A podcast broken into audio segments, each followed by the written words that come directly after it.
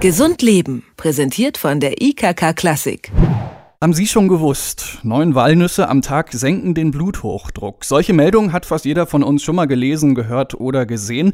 Ob man diesen vermeintlichen Tatsachen nun glaubt oder sie für Schwachsinn hält, manchmal sind sie einfach falsch. Die Internetseite mediendoktor.de analysiert, wie nützlich Artikel in Tageszeitungen, Fernsehsendungen und Online-Portalen zum Thema Gesundheit wirklich sind. Experten bewerten dort solche Beiträge in einem Punktesystem. Wer hinter Mediendoktor steckt und ob der normale Bürger mit den Bewertungen auch was anfangen kann, das fragen wir jetzt Markus Anhäuser. Er ist leitender Redakteur des Mediendoktors und heute bei Gesund Leben im Interview. Schönen guten Tag, Herr Anhäuser. Hallo. Ich habe es schon so ein bisschen angerissen. Erklären Sie uns doch nochmal genau, was ist der Mediendoktor, was macht er? Der Mediendoktor ist ein Projekt von Medizin- und Wissenschaftsjournalisten und äh, wir bewerten und begutachten Artikel und Beiträge in allen Medien über Gesundheitsthemen. Also es geht vor allem um neue Therapien, um Arzneimittel und Tests und solche Dinge. Und äh, diese Gutachten, die stellen wir dann auf unserer Webseite online und jeder kann lesen, was wir an einem Artikel gut oder schlecht finden. Woher kommt die Idee? Gab es da so eine Situation, dass man irgendwie gesagt hat, Mensch, ich lese da ständig so Artikel mit so Halbwahrheiten oder wie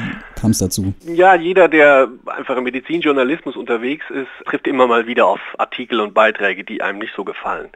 Vor etwa zwei Jahren haben einige Journalisten, die auch bei uns jetzt mitarbeiten, hatten eben die Idee, lass uns doch mal sowas regelmäßig untersuchen. Und es gibt aber schon Vorläuferprojekte in Australien Australien und Amerika, die nennen sich dann auch Mediadoktor. Die gibt es schon seit vier, fünf Jahren und die waren letztendlich die Anregung dazu, das auch in Deutschland zu machen. Wer braucht jetzt so eine Seite? Wen wollen Sie damit ansprechen? Zuerst mal berichten wir uns an Medizinjournalisten. Also wir wollen versuchen, denen zu erklären, worauf es bei Medizinjournalismus ankommen kann. Also was wichtig ist, worauf sie achten sollten, welche Fallen es gibt. Aber im Prinzip richten wir uns auch an Leute, die sich für Gesundheitsinformationen in allen Medien interessieren. Also Leute, die sich für Gesundheit interessieren und regelmäßig solche Berichte Berichte lesen, weil sie lernen im Prinzip auch, wie man solche Artikel lesen muss oder sehen muss. Und sie lernen wahrscheinlich auch zu beurteilen, was sie von einem Artikel zu halten haben. Also ist auch was für den Otto-Normalbürger dabei sozusagen. Im Prinzip schon. Wer steht denn hinter diesen Auswertungen? Wer ist prädestiniert dazu, für Ihre Webseite zu schreiben? Sind das so Professoren, Mediziner oder wer steckt dahinter? In unserem Fall nicht. Bei den amerikanischen und australischen Kollegen, die arbeiten viel mit Medizinern zusammen.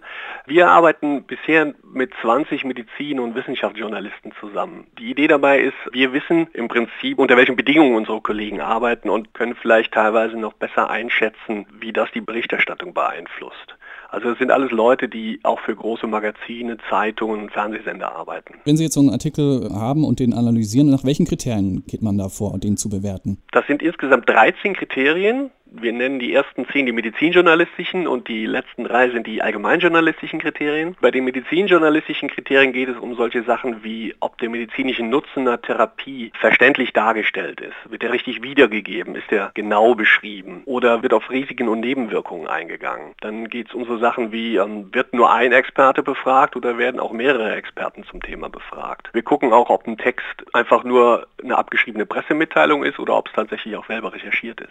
Dann geht es natürlich auch um so Sachen wie Verständlichkeit. Ist das, was da beschrieben wird, überhaupt nachvollziehbar? Und letztendlich geht es auch um so Sachen wie äh, stimmen die wesentlichen Fakten des Beitrags. Und am Ende gibt es dann eine Punktebewertung. Genau, und am Ende gibt es dann wie bei Hotels äh, Sterne von 0 in dem Fall bis 5. Und die basieren dann aber dementsprechend nicht einfach auf Gutdünken, sondern sozusagen auf diesen 13 Kriterien, die dann aufgeschlüsselt werden? Oder? Ja, genau. Also ähm, das ist praktisch der Anteil der erfüllten Kriterien. Wir bewerten jedes Kriterium und entscheiden, ist das Kriterium erfüllt oder nicht erfüllt. Hm. Und wenn ich jetzt fünf Kriterien von den ersten zehn erfüllt habe, dann wird das schon im Drei-Sterne-Bereich liegen. Und nachher kommen dann noch die drei anderen Kriterien dazu und dann gibt es ein Gesamtergebnis. Nun ist es ja so, dass Sie da meist Artikel von Wissenschaftsjournalisten kritisieren. Inwiefern haben Sie dann mehr Expertise als die Verfasser dieser Artikel? Naja, zum einen machen wir das immer mit zwei, drei Leuten, die einen Artikel bewerten. Also wir machen das recht aufwendig. Wir haben zwei Gutachter, die sich unabhängig voneinander den Artikel angucken und diesen Kriterienkatalog abarbeiten. Dann schaue ich nochmal als Redakteur auch nochmal separat drüber und wir haben dann noch den Holger Wormer, den Professor an der TU Dortmund, da ist das Projekt angesiedelt, der auch nochmal drüber guckt. Das heißt, wir sind also im Prinzip drei oder vier Leute, die da unsere Expertise reinbringen. Bei so Faktoren wie, ob in einem Artikel zum Beispiel ein zweiter Experte aufgeführt geführt wird. Dafür braucht man ja keine große Expertise in dem bestimmten Fach oder so, sondern das sind ja ganz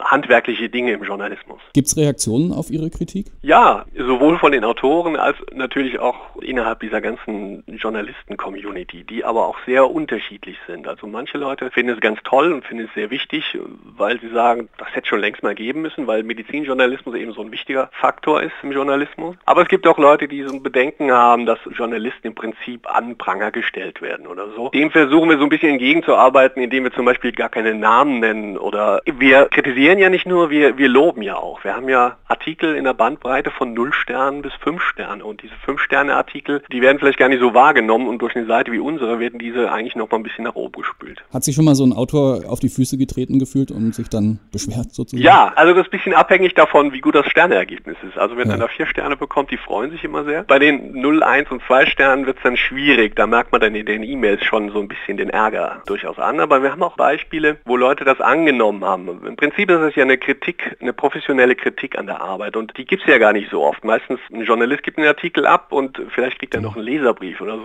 Oft melden sich auch gar nicht die Redaktion. Wir hatten jetzt zum Beispiel einen Fall, eine Kollegin, die erst sehr erbost war und nachdem ich ihr versucht habe, das so ein bisschen näher zu bringen und zu erklären, kam dann irgendwann die E-Mail und meinte, ja, sie hätte sich das überlegt und sie würde diese Kriterien jetzt auch gerne übernehmen, mit einer anderen Gewichtung vielleicht, aber künftig will sie ihre Artikel entlang dieser Kriterien abarbeiten. Wenn wir sowas öfter erreichen, dann haben wir schon viel erreicht. Haben Sie sich da so ein Ziel gesetzt, wo Sie sagen, da wollen wir hin, das wollen wir erreichen? Ja, das ist schwer, weil wir hoffen natürlich, dass wir es ein paar Jahre machen können. Wir suchen derzeit noch Geldgeber für nächstes Jahr. Aber wenn jeder Medizinjournalist irgendwann mal auf dieser Seite war und sich vielleicht mal so ein bisschen mit den Kriterien befasst hat, dann haben wir, glaube ich, schon viel erreicht. Ob wir letztendlich eine Verbesserung des Medizinjournalismus hinkriegen, das wird wir erst in vielen Jahren sehen können. Sagt Markus Anhäuser, leitender Redakteur des Mediendoktors, einem Portal, das die Qualität medizinjournalistischer Beiträge in Tageszeitungen, Fernsehsendungen und Webseiten beurteilt. Zu finden auf medien-doktor.de. Herr Anhäuser, vielen Dank für das Gespräch. Danke auch.